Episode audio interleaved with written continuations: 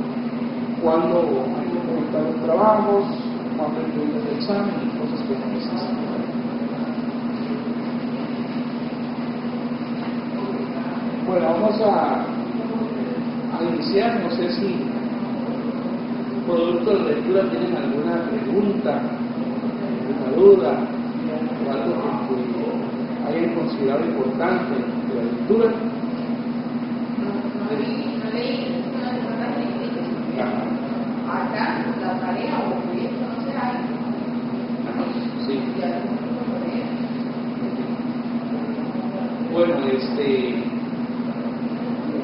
ahí viene el escritor, el librito, ¿verdad? Ahí están todas las indicaciones. Es- ah, ahí están las indicaciones, es muy importante que el proyecto tenga todas las partes. Y ahí viene, y ustedes desarrollan eso paso por paso, buscan la información, misma orientación les dice dónde consultar, abrir alguna página, buscar algún link, eh, lo hacen en computadora, ¿verdad? ahí quiero que viene toda la indicación del, tipo de letra. ¿Tiene ahí el tipo de letra? Sí.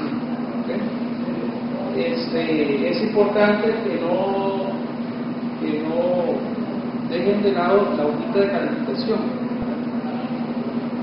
Colocan la calificación porque eso también tiene inclusive validez. Entonces es un proyecto muy formal, una portada bien presentada, en cada una de las partes. En el libro, en el puntito ahí explica paso a paso qué es eh, el párrafo.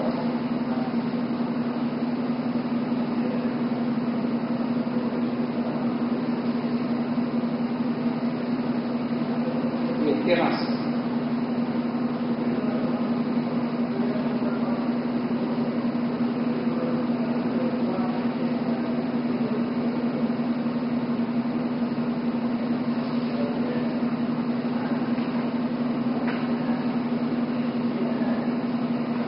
¿De qué se trataba ese capítulo 1?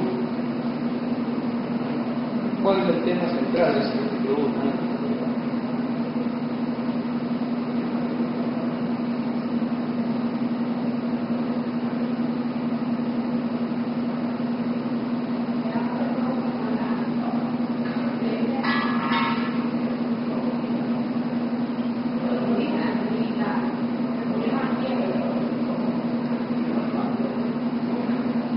Exactamente.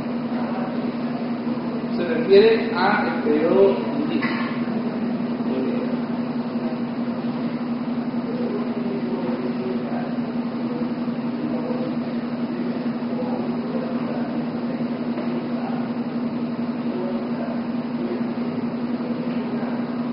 Bueno, antes este, me gustaría conocer los nombres de ustedes.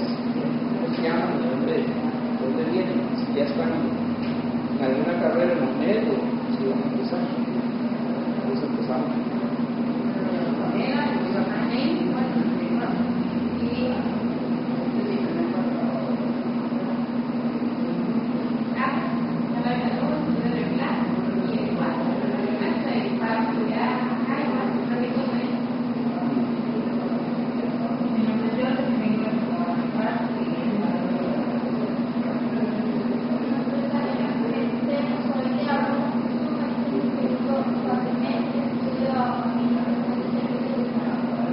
Ya llevo historia de la cultura usted.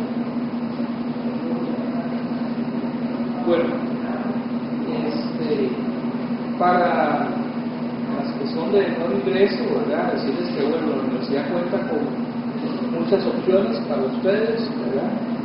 Eh, está la biblioteca, están las computadoras, además están los programas de radio que ustedes pueden entrar, ahí les van a aparecer algunas páginas ustedes pueden a consultar.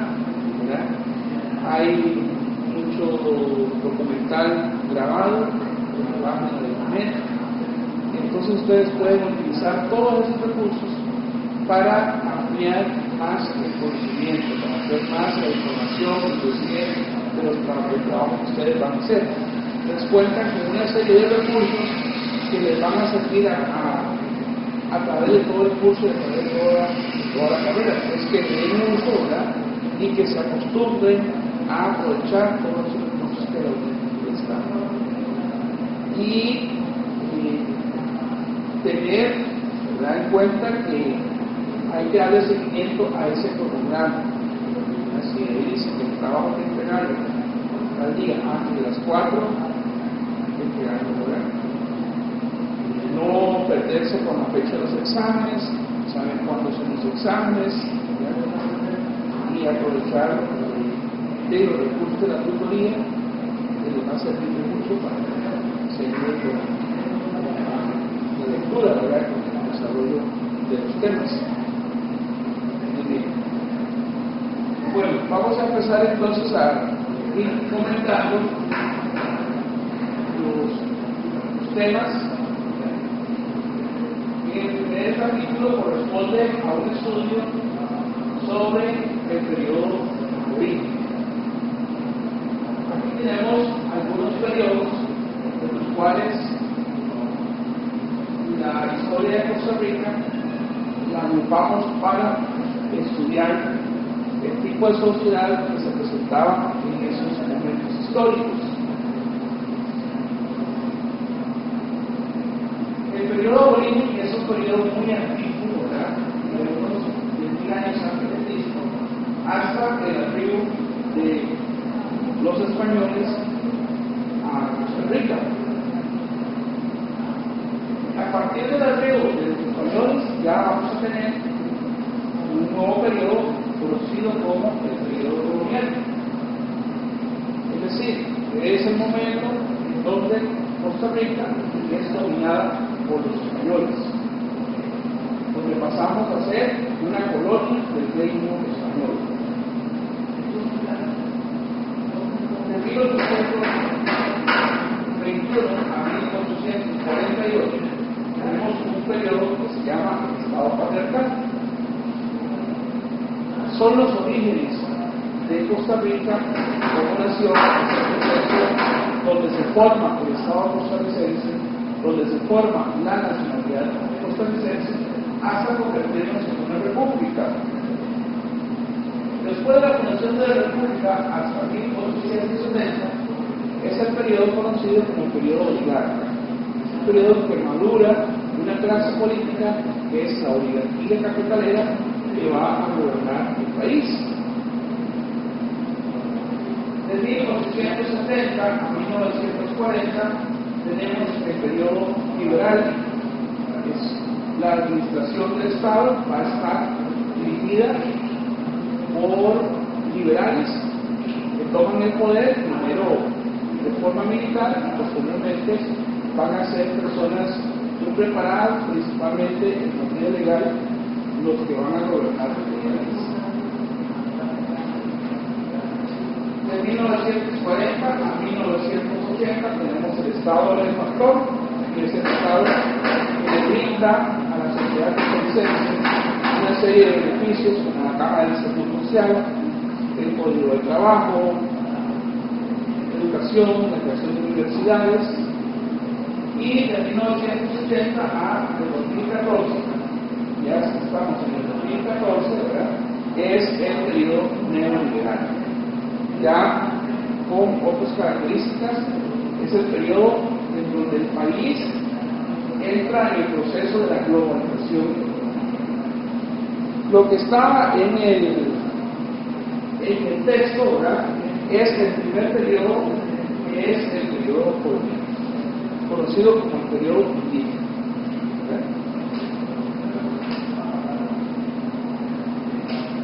Posiblemente ustedes tengan conocimiento ¿verdad? de algunos pueblos indígenas o pueblos aborígenes o pueblos originarios que todavía tenemos en Costa Rica. ¿Cuáles?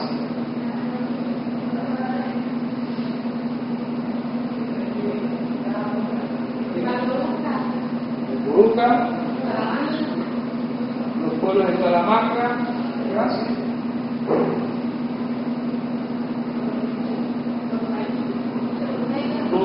que en realidad son los noves, ¿verdad? los tenidos, los cabécares, y que tenemos varios grupos. Y también tenemos varias poblaciones, ¿verdad? todavía. Y esas poblaciones guardan algunas, algunos legados, ¿verdad? que todavía nosotros podemos disfrutar y podemos conocer esos legados. ¿Ustedes conocen algún sitio arqueológico importante?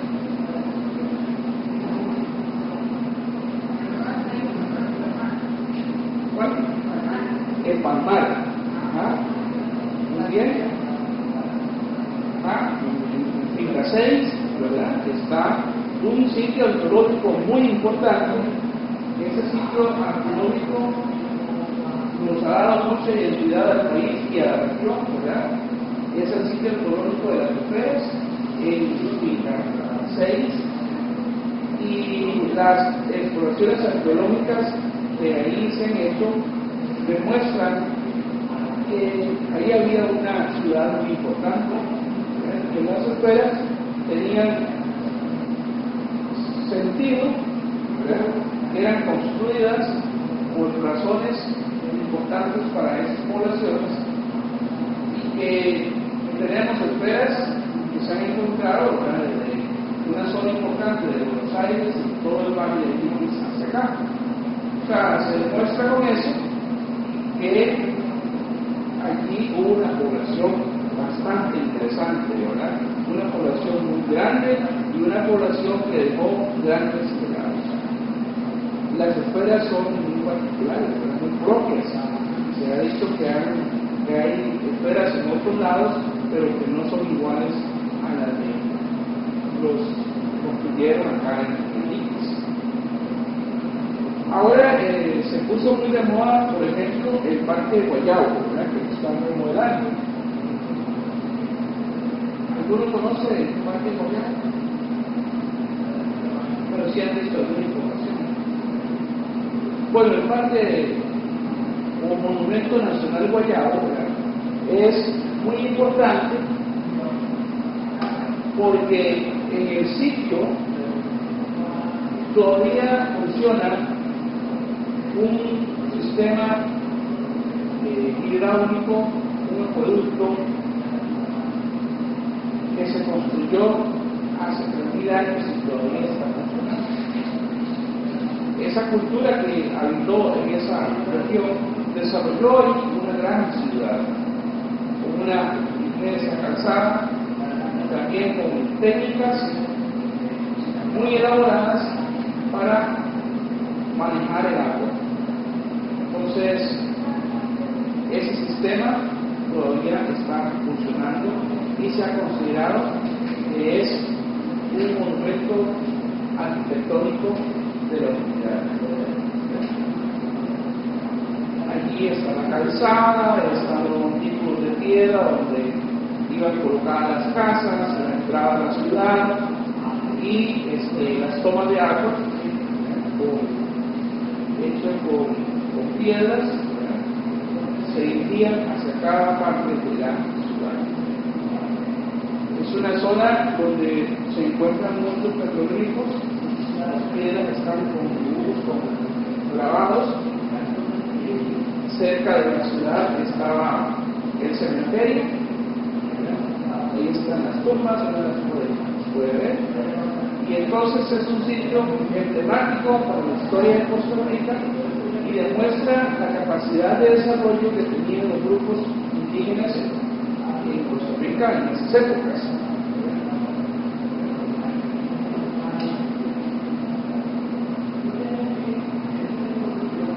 Cuando los españoles llegan a nuestro país, los indígenas estaban organizados en forma de cascados.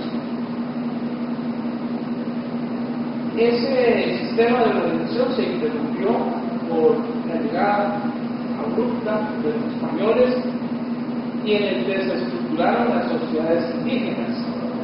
Pero el nivel de desarrollo de Casicalco ya demostraba una gran organización económica y una gran organización social en Costa Rica.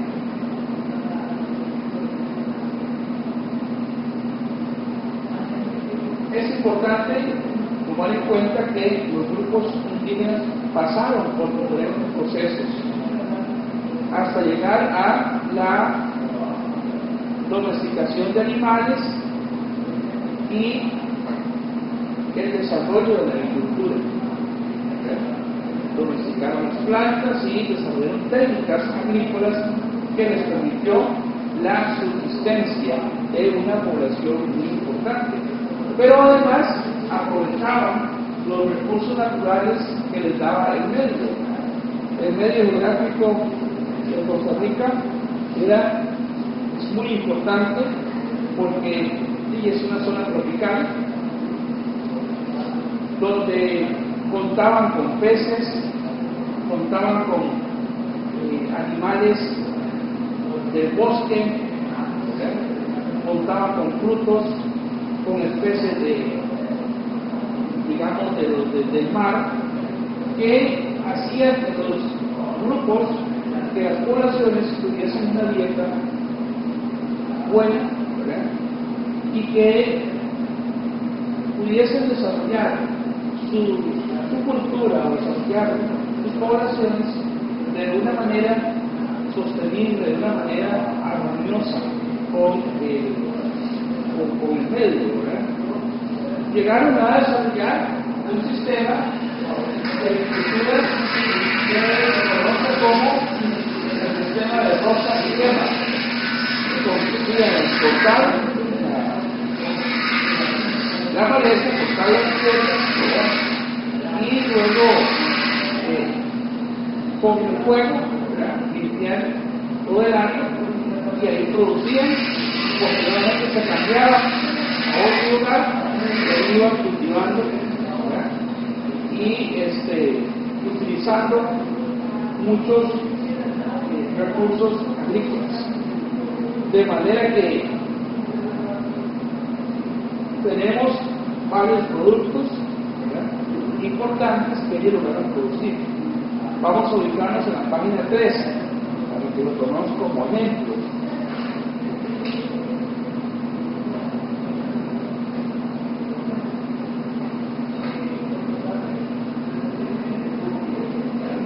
Dice en la cita, explotaban los recursos tropicales de muchas maneras, recolectando, cazando, pescando, practicando la agricultura de rosa y quema, o la agricultura permanente y ampliando racionalmente las posibilidades de los recursos.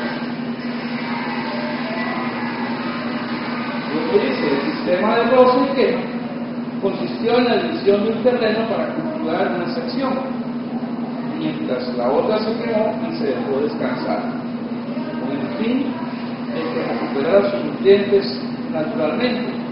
Luego se intercambió su uso para que la primera se repusiera. Entonces vean que ahí era una técnica agrícola. Los terrenos no se cansaban, cultivaban una área y después pasaban a cultivar. Veamos los productos, por ejemplo. ¿Cuáles productos cultivaban ellos?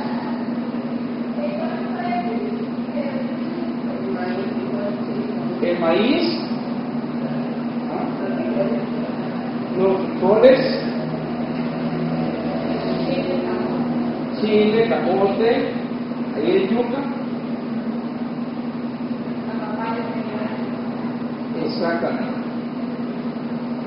piquisque, zapote, ¿verdad? Vean la cantidad de productos que estos productos todavía están en nuestra dieta, todavía nosotros los seguimos consumiendo. Entonces, un aporte importante de los grupos indígenas fue el aporte en la parte de la gastronomía. Los alimentos que nosotros consumimos una mezcla de productos que nos llegaron los indígenas con productos de los españoles.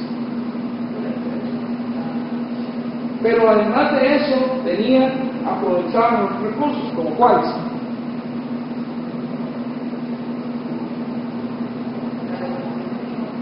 La miel de abeja, ¿verdad? La sal, las cocas, y domesticaron animales, como el salino y la lana. Además, cazaban venado, perdiz, mono, iguana, tortuga y cocodrilos, entre otros. De manera que la dieta en tubérculos con la carne era una dieta muy rica. En algunas partes se desarrolló mucho el maíz, en otras áreas se desarrolló el peyuraki para hacer sus bebidas, por ejemplo la chicha, que hacían tanto de maíz como de peyuraki, que también es un legado que hoy conocemos, la bebida de los indígenas.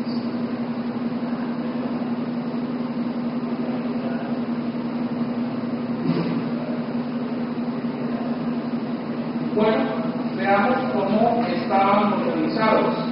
Ya lo dijimos anteriormente, por medio de los cacicanos. Tenían un líder espiritual, conocido como el chamán. Cada uno de los cacicanos dominaba una área, dominaba una zona territorial. Es decir, cuando los españoles llegan a Costa Rica, encuentran que hay muchos cacicargos, principalmente en el Valle Central, como el Huarco,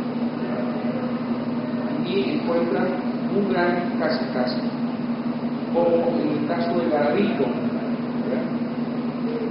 Es decir, ellos tomaban la dominación de un gran terreno y allí estaba dirigido por un cacique. Y luego en otro espacio territorial estaba otro pueblo dirigido por otro cacique. Entonces, esa es la forma como se organizaron los Costa Rica, en cacicados. No llegaron a ser grandes imperios como el imperio de los mayas o de los aztecas o como el imperio de los incas. No lograron llegar a ese desarrollo porque apenas siendo cacicados sufrieron la introducción de los españoles.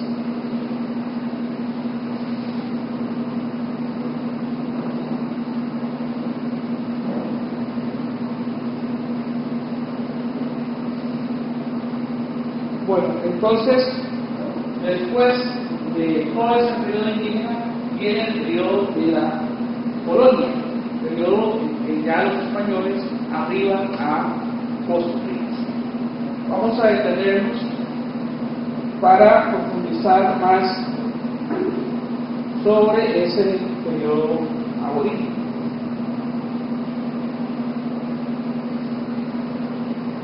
¿Cuánta población había más o menos cuando llegaron los españoles a, a Costa Rica?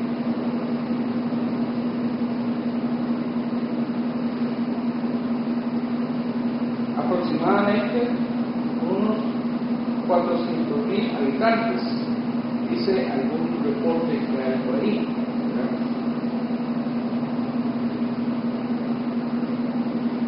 ¿Qué otros legados culturales nos dejaron los aborígenes? Aparte de las técnicas agrícolas, aparte de la forma de producir y, y los alimentos, ¿qué otros legados nos dejaron? La fiesta de la artesanales. Ajá.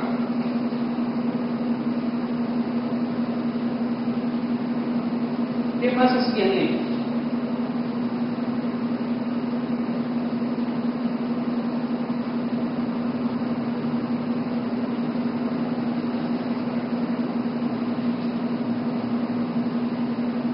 Trabajaban con la cerámica y todo. trabajaban con la cerámica y el oro. ¿verdad?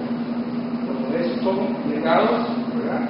Los trabajos arqueológicos nos demuestran que hicieron muchas obras en oro, también en cerámica, las vasijas, por ejemplo, ¿verdad? las piedras de moler, el maíz, hicieron muchos trabajos en oro y también trabajaron en jade. Además, otros trabajos en cestería, hacían canastos, por ejemplo, hacían trabajos con jícaros, hacían tejidos. De manera que nota el desarrollo cultural de esos pueblos que tenían conocimiento para manejar el oro, para manejar eh, el jade y para construir la cerámica. Entonces, si ustedes visitan un museo, se van a dar cuenta, por ejemplo, en el Museo Nacional, la gran cantidad de obras que hay de, de ese tipo. Ahora museo. Exacto. Es una, un buen hábito que ustedes vayan a los museos, sobre todo ustedes que están en formación.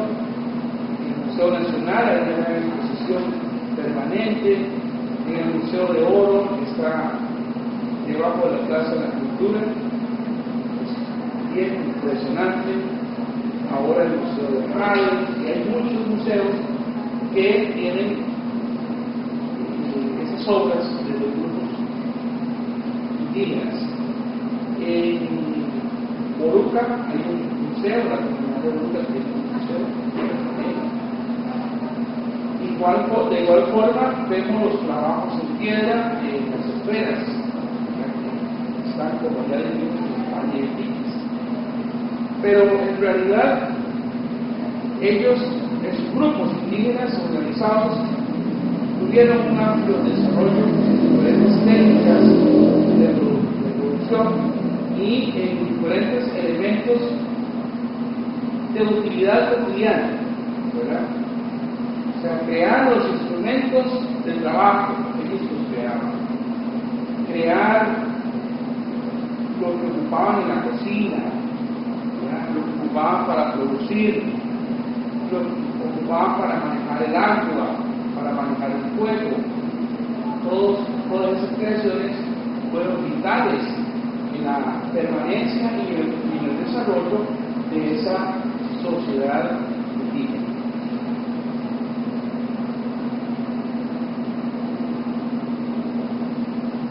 En ese sentido, tenemos que valorar la realidad de esos grupos, de esos pueblos que todavía tenemos, ¿verdad? Durante algún tiempo, fueron pueblos, muy discriminados, muy marginados, pero hoy hemos revertido ese proceso y el Estado les ha dado más apoyo. como ya llegado ahora, ese lado de la región indígena, y queríamos hacer ese un proyecto, queríamos hacer, y estaban mirando los derechos de los indígenas, ver como que el Estado los, los apoyó a ellos, y aquí no hay una mexicana. Exactamente. Estaban mirando el territorio, eso era la Claro. Por ejemplo, en el tema de la Ahora se ha comentado mucho la educación en los pueblos indígenas, en los territorios indígenas. Antes inclusive se llamaban reservas indígenas, como si fueran, ¿verdad? No, son pueblos indígenas, son territorios indígenas o territorios originarios. No se usa el concepto de reserva. Entonces esos grupos tienen ahora la posibilidad de contar con educación, con escuelas, con colegios. Algunos se les ha ayudado a construir viviendas, a construir proyectos de agua, se han mejorado los caminos y de igual forma ellos se han ido incorporando poco a poco al sistema económico.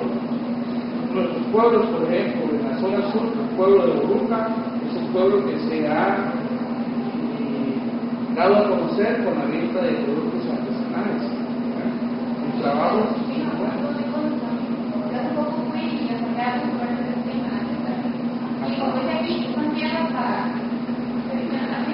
exacto. Sí. Eh, la zona de por ejemplo, ¿verdad? también, este, es gente que se ha preparado, estudiado y aún así conservan sus costumbres, como en el caso de la danza de los diablitos, ¿verdad? que se hace tanto en Molucca como en. Igualmente nosotros, los grupos nobles que tenemos en la región sur, ¿verdad? Son este, de la zona de frontera, ¿verdad? Muchos de ellos eh, cruzan la frontera, bueno, los grupos nobles vienen de Panamá, ¿verdad? Vinieron de Panamá y ya se establecieron en Costa Rica. Una buena parte viven en territorios y otros pues andan en vienen a, a recoger café. Pero entonces sí, nosotros ya conocemos muy bien, ¿verdad? Que tenemos grupos o poblaciones nobles en bastantes territorios. Ustedes conocen territorios de acá, los nobles. Es así.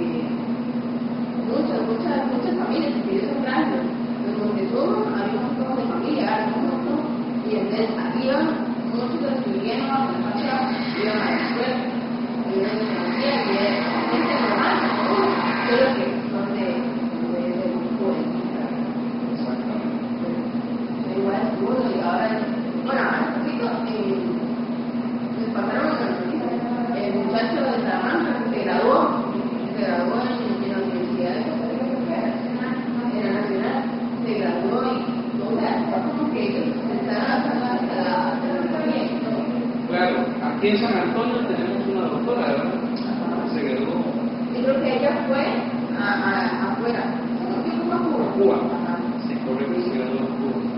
Sí. Entonces, en la zona aquí cerquita de nosotros tenemos Aurora, Montezuma, tenemos Alto de San Antonio, este, tenemos la zona de Alto Guaymí, Alto Ponte y Alto Guaymí, que ya es hacia Costa Rica. Yo tuve compañeros en el colegio, eran dos chinas, eran hermanas, y ellas vivían del Carmen de Agua para adentro, para adentro, para adentro. Ahí hay una, una, una reserva. Ahí en San Antonio. Ahí. Ahí Antonio. Ah, Sí. También es una comunidad muy bonita. Este, el camino un poquito incómodo, pero este, viven muy bien, ¿verdad? Esa comunidad tuvo una- un proceso como de evolución, mucha gente se había ido. Entonces, este, se empezaron a hacer proyectos de vivienda para que la gente regresara a la comunidad, se les dio casa, ¿verdad? y entonces la comunidad volvió a levantarse en una escuela con una gran población. Y igual es una población donde hay niños que no son indígenas, pero que ahí están felices de la vida. La mayoría sí son indígenas. ahí hay una, una zona turística, ahí, ahí Ajá. hay Sí, exacto, muy bonito. Esos pueblos ya están establecidos, ¿verdad? Con su territorio y entonces ya tienen cédula y ya viven en otras condiciones. Después el Sabalito, el pueblo de la Casona. También es una comunidad que tiene todo. Tiene minerales, tiene colegio, tiene escuela, tiene todas las posibilidades para desarrollarse. Es la única de esos grupos de acá que tiene cacique. Los demás pueblos no usan cacique. Ya, ah, entre ustedes. Sí. Ah, bueno, sí. Lo que pasa es que, digamos, el de allá es como más ceremonial. En en la casona de Limoncito es muy ceremonial el asunto del cacique.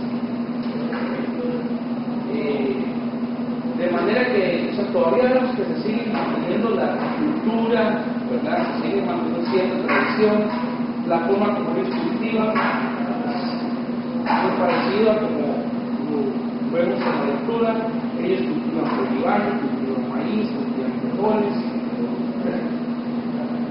tenemos una gran dicha con, con las semillas porque ellos siempre cuidan las semillas, siempre tienen las semillas bolivianas, ¿verdad? entonces nunca vamos a perder la semilla de los. Bueno, pero toda ese, esa vida, ¿verdad?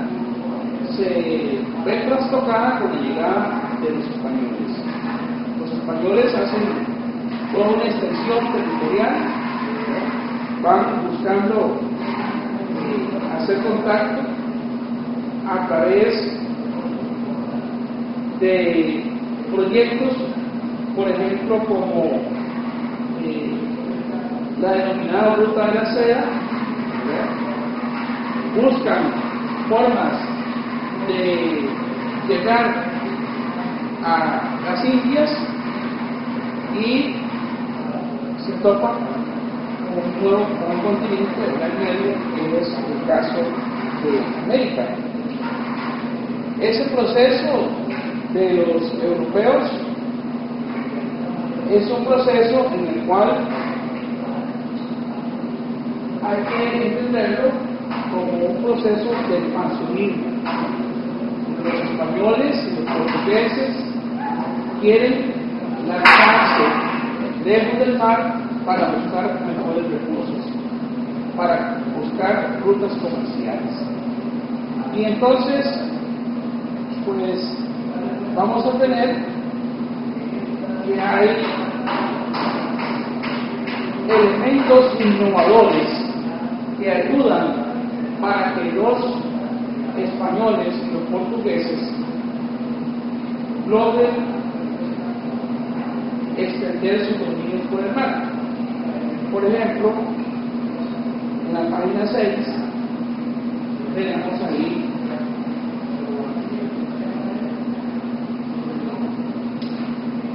lo que va a favorecer en parte esa colonización.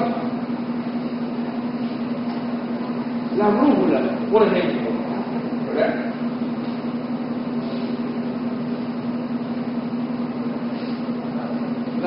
Eh, fue un instrumento importantísimo para guiarse en las travesías marítimas.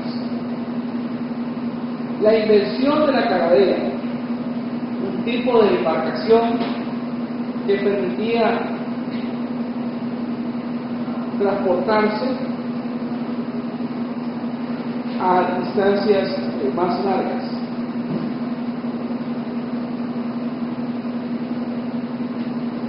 El astrolabio, que era un instrumento para medir la altura de los astros, para guiarse por medio de los astros. Y los portulanos, que eran mapas que hacían los portugueses y los italianos, indicando las diferentes rutas de navegación. Esos elementos favorecieron que a la expansión marítima que hicieron los portugueses y los españoles. De igualmente, hay que, ver que tanto España como Portugal, que son los países ibéricos, están en la península ibérica, logran ir adquiriendo con el tiempo una serie de experiencias que les permiten extenderse por el mar.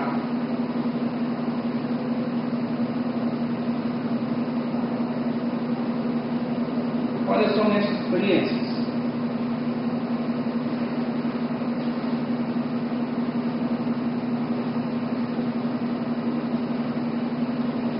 Están en número 8.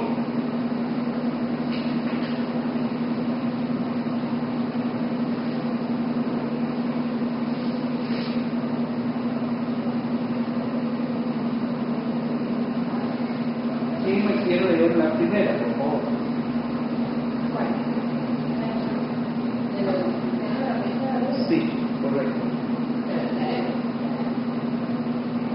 Tras siete siglos en que los musulmanes habitaron la península ibérica, con constantes conflictos por cristianos, estos fueron expulsados y los portugueses los dejaron. En 1853, España lo hizo en 1492, cuando los reyes católicos tomaron Granada en el último espacio del poder musulmán en la península ibérica. Eh, en esta lucha los españoles defendieron estrategias de lucha que aplicaron a los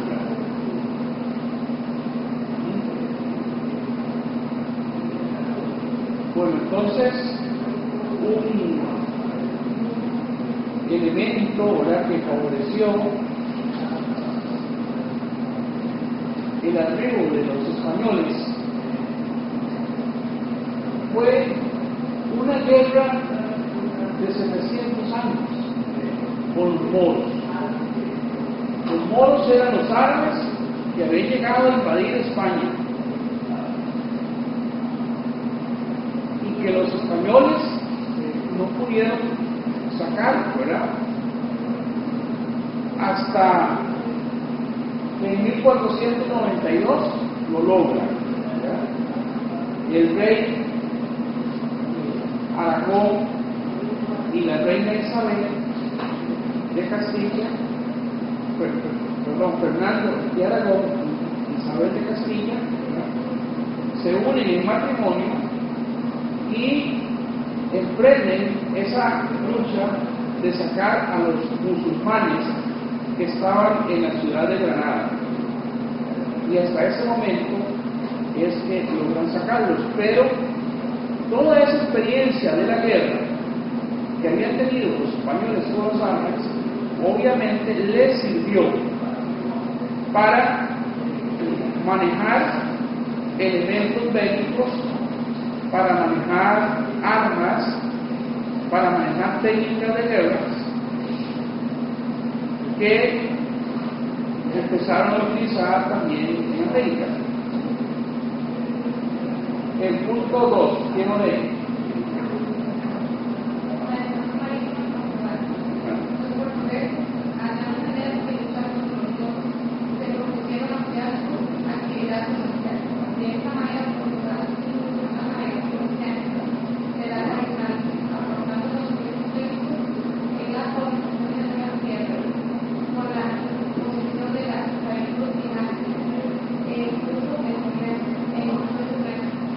Una expansión que realizó el sentimiento de competitividad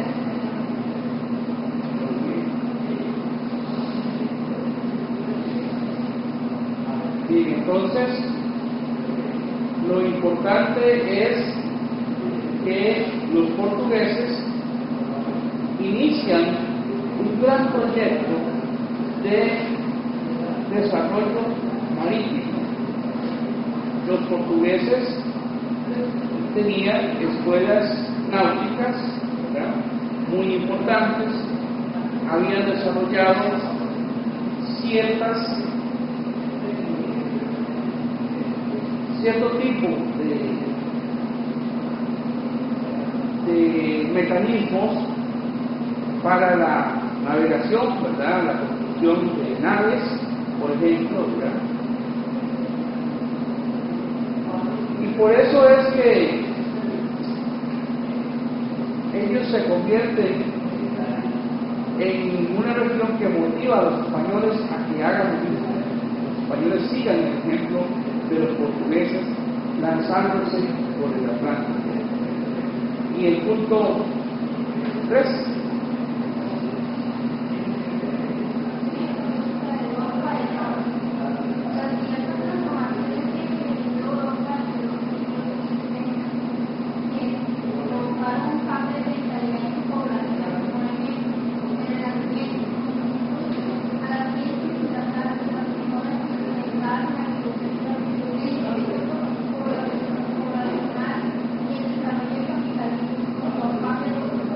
fueron parte del cambio como gobierno de la Unión Europea, de la una lógica de la cual no había. Muy bien. Entonces, Europa sufrió transformaciones importantes y la sociedad empezó a tener un interés por el afán de riqueza, por tener fama y por tener fortuna. De ahí que era importante establecer el comercio para desarrollar ese intercambio de productos. Bueno, aquí vamos a ver en este mapa la posición de España y de Portugal. Aquí tenemos Portugal, entonces se le hacía con este gran espacio marítimo, se le hacía muy fácil hacer la extensión, ¿verdad?, hasta estos, hasta las regiones más lejanas. Y esto es España. Entonces, hasta 1492, 1500, el mundo europeo se movía en el mar Mediterráneo, que es, está aquí, es el mar Mediterráneo. Se llama mar Mediterráneo porque está rodeado de tierra. La visión que tenían los españoles o los europeos es que el mundo era mucho más pequeño. Ellos no tenían la idea de que el mundo era ovalado, de que era feo. Entonces ellos se llegaron a la orilla de este mar Mediterráneo. Y ahí han empezado a lanzarse a África, a las costas de África del Norte, por acá. Pero en realidad su mundo se desarrollaba prácticamente en este mar Mediterráneo. Aquí tenemos tres penínsulas, la península ibérica, la península itálica y la península balcánica. Y se generaba una gran cantidad de actividades económicas. Pero muchas de esas actividades económicas eran controladas por los grupos árabes que venían de Medio Oriente. Entonces por ejemplo, que desde Arabia, aquí está la zona de Arabia, los moros, eran árabes, ¿verdad? los españoles decían moro porque eran morenos. Se fueron extendiendo, se fueron extendiendo hasta llegar a ocupar puntos importantes en España. Entonces, lo que los españoles pretendían era pasar hasta este otro lado, buscando lo que llamaban las Indias. Las Indias. Para comprar especies, eh, para buscar seda, sin tener que pasar por esos lugares donde habían otros imperios. Entonces ellos dijeron, bueno, tenemos que mar ¿verdad? para dar vuelta llegar por ese otro. Pero bueno, lo que resultó fue que efectivamente ¿verdad? empezaron a echarse al mar, empezaron a echarse al mar, pero vean que vinieron por aquí, por aquí, por aquí, por aquí, por aquí, y llegaron acá. ¿Ves? Amén. Era algo que ellos no tenían planeado, que en medio de esa ruta habían enfrentado los países, se han encontrado un continente de América. Y por eso es que aquí, está llegando a el territorio de Costa Rica. Entonces, lo primero que hacen es hacer contacto a través de las islas del Caribe con la costa eh, con la costa eh, caribeña de Costa Rica, tratando de meterse al territorio. Sin embargo, para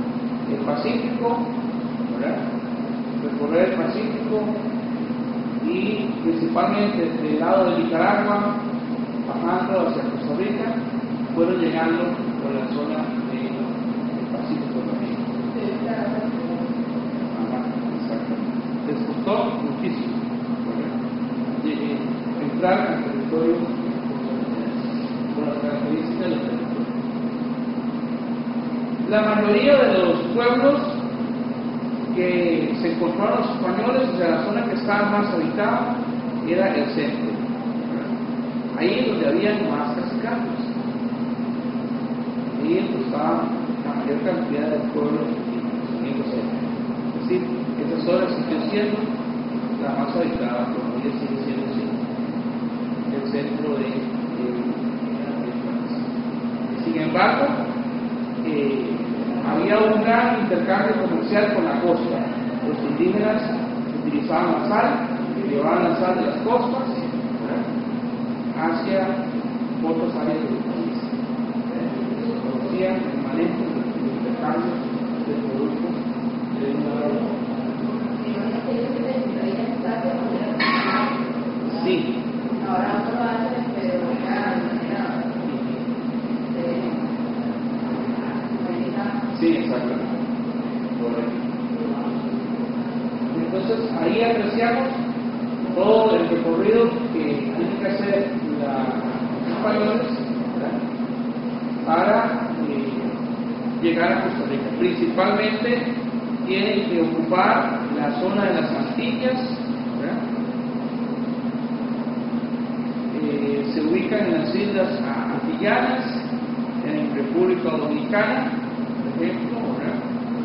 Aquí está la República Dominicana, es una que se llama la Española, donde hoy está Haití y República Dominicana. En esa isla se aplican los,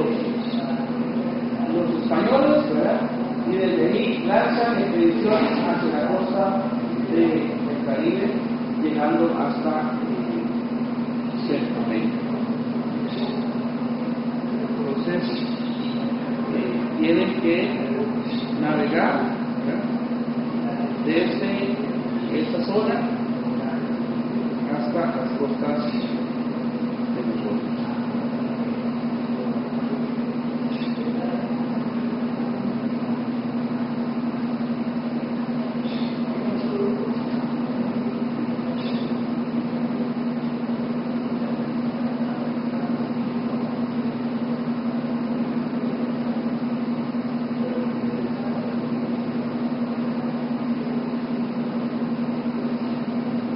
Bueno, entonces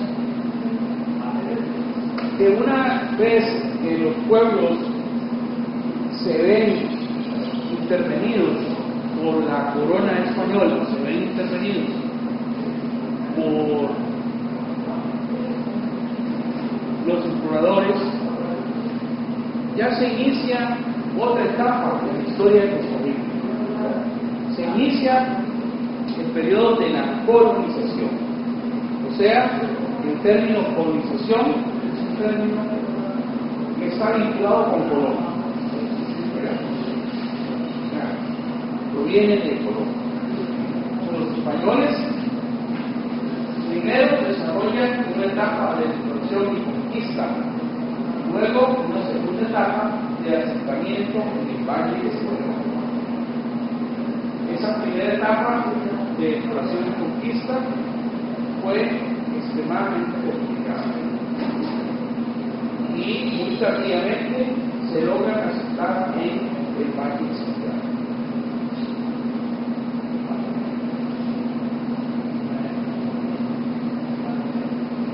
Cuando hablamos de esa colonización tan complicada, tenemos que entender que esas dificultades se debió al problema con el clima, selva, con la falta de pinos, que obviamente hizo que fuese lenta el camino.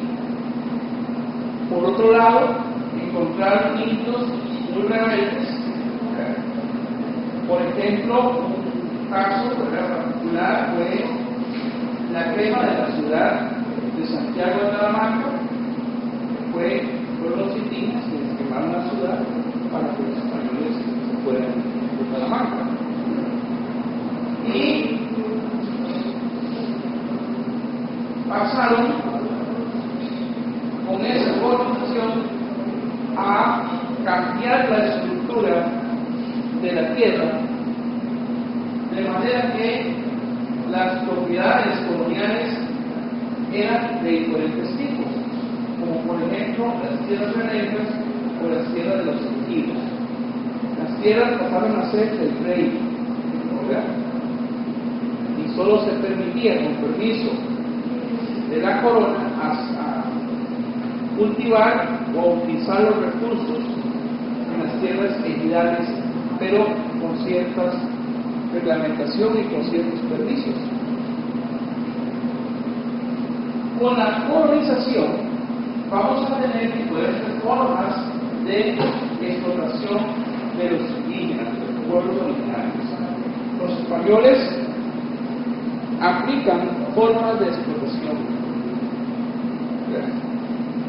Y encontramos la esclavitud, las encomiendas, y encontramos problemas porque los indios huían de esa rebelión ante la esclavitud a lo que se llamó los indios cimarrones o el cimarronaje.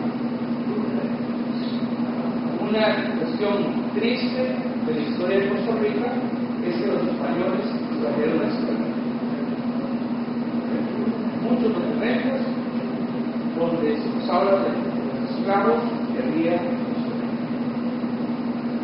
trajeron negros, esclavizados acá, pero también esclavizaron indígenas. También se de la compra y la venta de negros, también se de la venta y la compra de indígenas, como esclavos. También. Exactamente. Y el sistema de encomienda, ¿verdad? era que le asignaban un grupo de indígenas a un encomendero, que era un sacerdote o un obispo, para que los adoctrinara y para que trabajaran para él. También existió el sistema de encomienda en Costa Rica. Y la rebelión también. Los indios de Costa Rica se fueron del Valle A lugares inhóspitos, a lugares muy lejanos. Por eso es que uno dice, bueno, ¿por qué es que los indígenas viven en Talamanca? No es que viven ahí por gusto, es que se fueron buscando la retirada de los españoles para que no los maltrataran.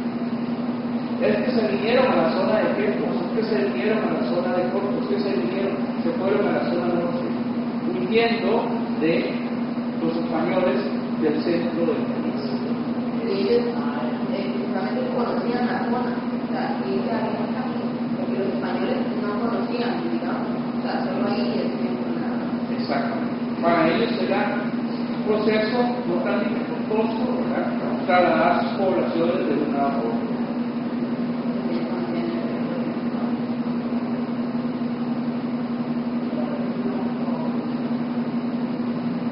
El sistema de la encomienda, entonces, vean, el encomendero evangelizaba a los indígenas y les daba protección. Y los indígenas trabajaban para el encomendero.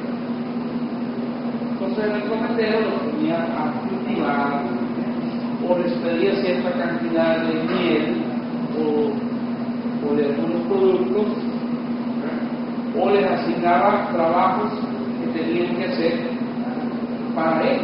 De manera que vean que este el sistema de cómo funcionaba la economía.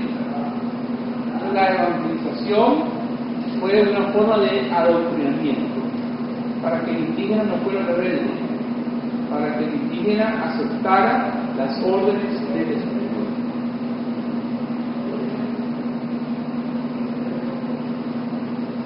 En el caso de más específico la encomienda, consistía en la asignación de indios a un encomendero. Obviamente ese encomendero debía realizar todo un proceso de tipo casi que legal o legal para que fuera considerado como encomendero, para que se le diera la potestad de ser encomendero. No era cualquier persona la que podía tener su cargo. los indios trabajaban para ese encomendero como mano de obra en la agricultura, en la ganadería o en servicios básicos.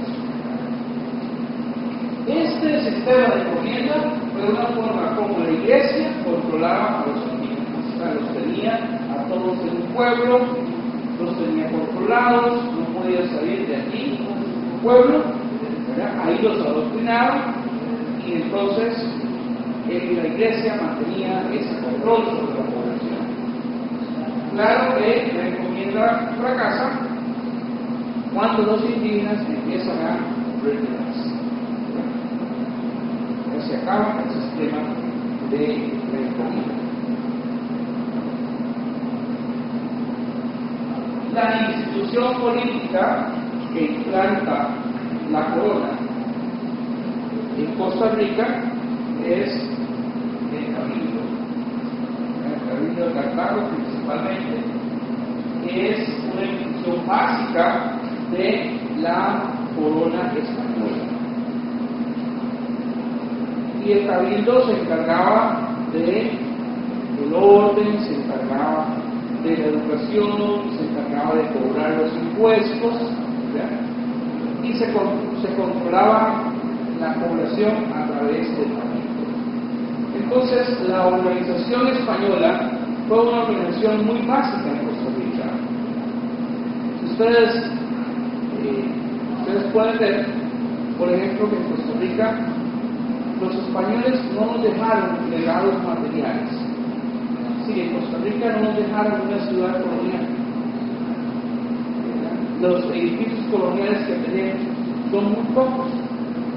La iglesia de Nicoya, la iglesia de Rossi, unas cuantas casas en algún lugar, pero en realidad no hubo un desarrollo material como las ciudades creadas en Cartagena de Indias o en la ciudad de Guatemala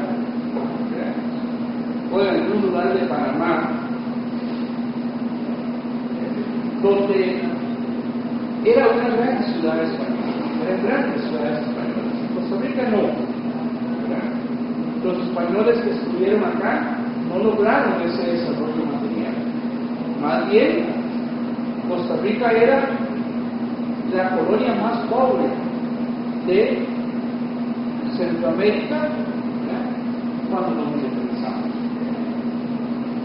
De manera que los españoles que estuvieron acá no lograron ese progreso, no lograron ese desarrollo, como sí lo lograron en otros lugares, como Nicaragua, como Guatemala, ¿verdad? o como en Portobelo, Panamá. El comercio era muy escaso, éramos muy pobres.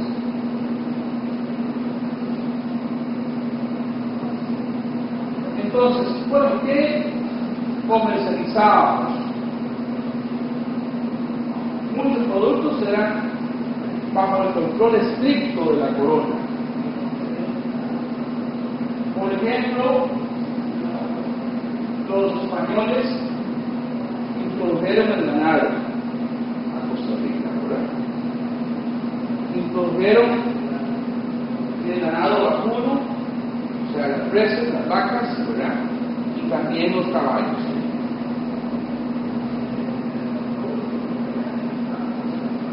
Se desarrolló un comercio de mulas muy importante porque se vendían mulas a Panamá para que se utilizaran pasando productos del Caribe hacia el Pacífico.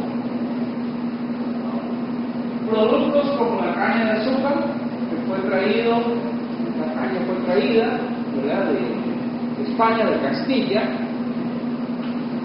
y se empieza a producir dulce y aguardiente.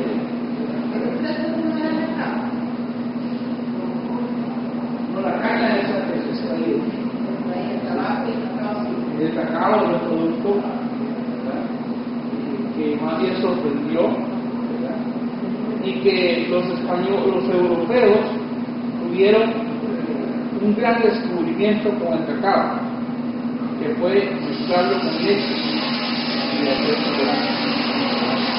Porque el indígena no, estaba por no era nada, Entonces el indígena lo tomaba amargo, una bebida muy amarga, era el cacao con, con agua. Pero al mezclarlo con leche, hicieron un gran escudo. De manera que los europeos, por ejemplo Suiza, producen mejores chocolates del planeta. El trabajo que se produce en alguna parte. Eh, algunos, algunos tintes y obviamente la, la agricultura y también este, los maderables. Pero en realidad fue un comercio muy controlado, era la corona que llevaba y traía. La mayoría de, estos productos se iban a Panamá en una etapa muy tardía. Es decir, estamos hablando de los últimos años del periodo colonial. Costó mucho para que esto se fuera generando.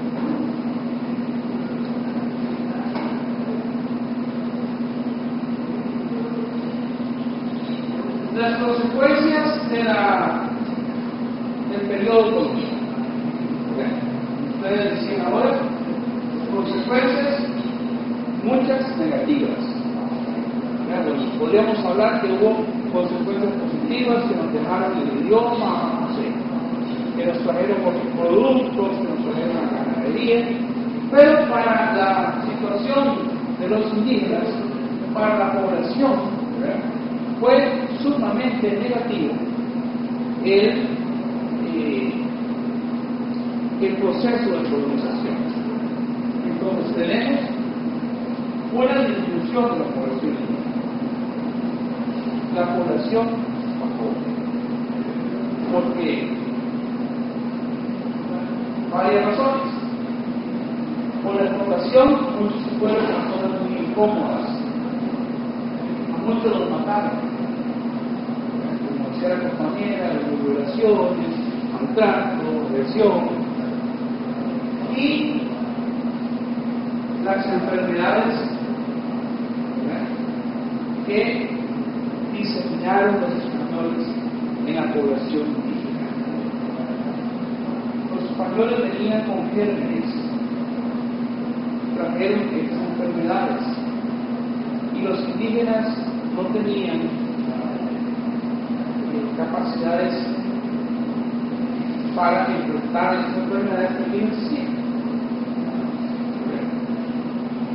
Entonces, debemos entender que las enfermedades fueron como una especie de en la guerra. O sea, los españoles casi que no tuvieron que hacer la guerra para matar indígenas. Los mataban pasando las enfermedades, contaminándolos con las enfermedades. Porque el indígena no tenía defensas contra esas enfermedades. Al pasarse de germen a la indígena, rápidamente se moría. ¿verdad? Porque no tenía sus defensas, no le desarrollado defensas para enfermedades que aquí no existían, fueron traídas. Exacto. Que tenían sus propios ¿verdad? Sí. Para, para, para ellos, ¿verdad? Pero o sea, para otras enfermedades, ya totalmente diferentes, que no conocían, ya no. Exactamente. sí. Entonces, ahí hay un problema con la colonización. De que lamentablemente uno de los legados que nos dejan los compañeros son las enfermedades. Y eso provocó la disminución de la población. Entonces, más en el periodo colonial hubo un retroceso, tanto en población como en desarrollo material. No hubo crecimiento. Sí, fue como un freno al proceso que los indígenas traían. No dejaron ni que los indígenas lograran su desarrollo y tampoco los españoles pudieron desarrollar el país. Por eso es que al final, cuando ya nos regresamos de España, resultamos ser esa colonia más pobre, tan atrasada, que fue el resultado de la colonia.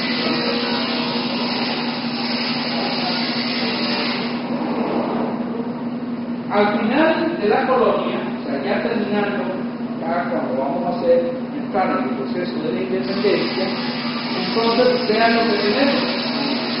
Dos tipos de sociedades. Los españoles y el Valle Central. Y los indios en los refugios lejanos del Valle Central, como en la región de Panamá. O sea, era como tener dos Costa Ricas.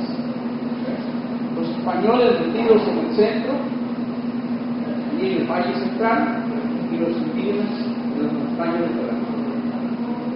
Una Costa Rica separada, una Costa Rica Y prácticamente, pues así, así, este, fue toda la colonia. Unas poblaciones en Guanacaste y en Esparza desarrollando la ganadería. ¿ok? El Valle Central con los españoles allí y los indios en. Esas eran sociedades fragmentadas, sociedades muy partidas. No había una cohesión de un pueblo, de una provincia, ¿verdad? que buscara un desarrollo común, porque ni siquiera entre los grupos humanos esa relación. Cada uno estaba por su lado.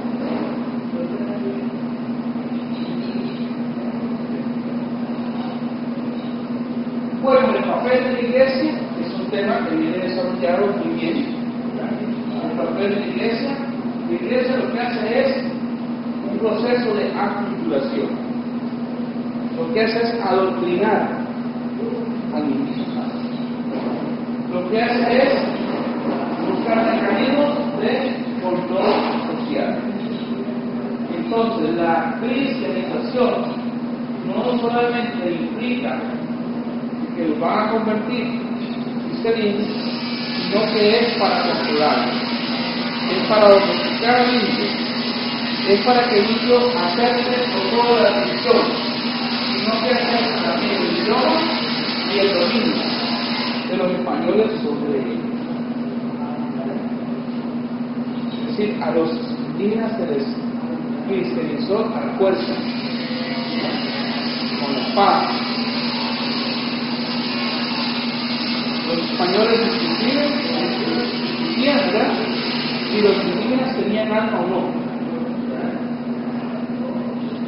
Entonces, prácticamente lo que se hizo fue un adoctrinamiento, fue quitarles su ideología, quitarles su cosmovisión, quitarle aquello en lo que ellos creían y forzarlos a que se sometieran a la iglesia católica.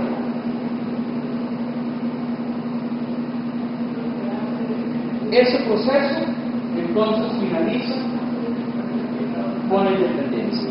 Una vez que entramos al proceso de independencia en 1821, se acaba el periodo colonial y ya empezamos otro proceso. Hasta ahí tendríamos lo que es eh, esa parte ¿verdad?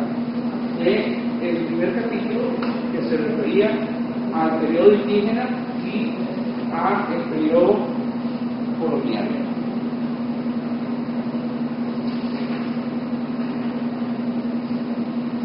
Ahora gustaría escuchar preguntas, comentarios.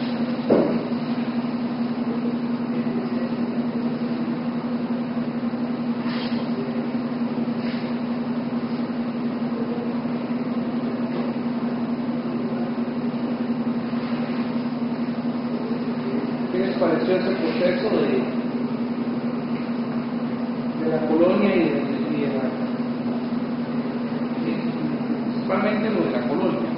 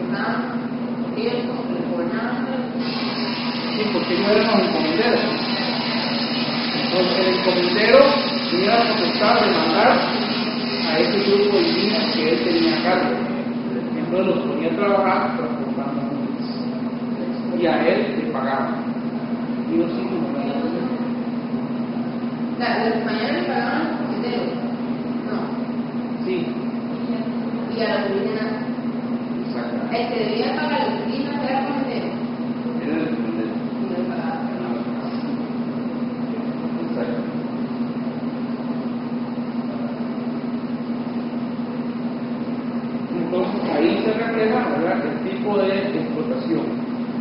Página 31 para ver el cimarronaje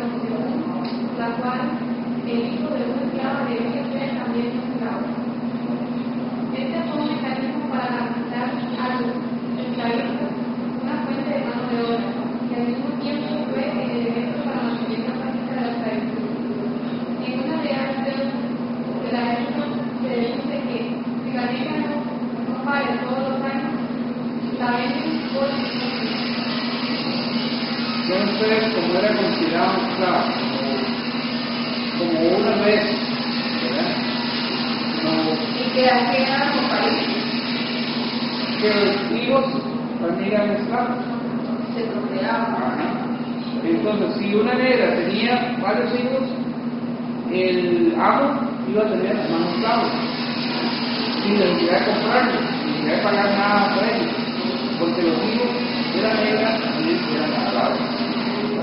Entonces es interesante para tener una idea ¿verdad? de cómo operaba la sociedad colonial y en tanto cómo operaba también la iglesia porque también la iglesia permitía que se dieran estas situaciones en ese tipo de Fue, fueron características muy particulares de esa etapa de la colonización en el caso de